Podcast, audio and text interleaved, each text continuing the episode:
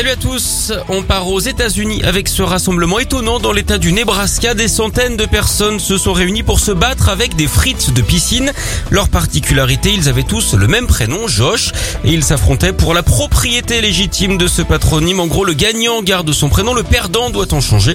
Évidemment, c'était pour rigoler. Hein. L'idée est venue d'un Josh, donc, qui n'arrivait jamais à obtenir un nom d'utilisateur sur les plateformes avec son prénom. Il a donc contacté tous les Josh qu'il a trouvés sur Facebook et leur a donné rendez-vous pour en découdre. À noter que ça a également permis de récolter 8000 euros hein, en faveur d'un hôpital pour enfants. On ne sait pas si le directeur de l'établissement a changé de forfait téléphone.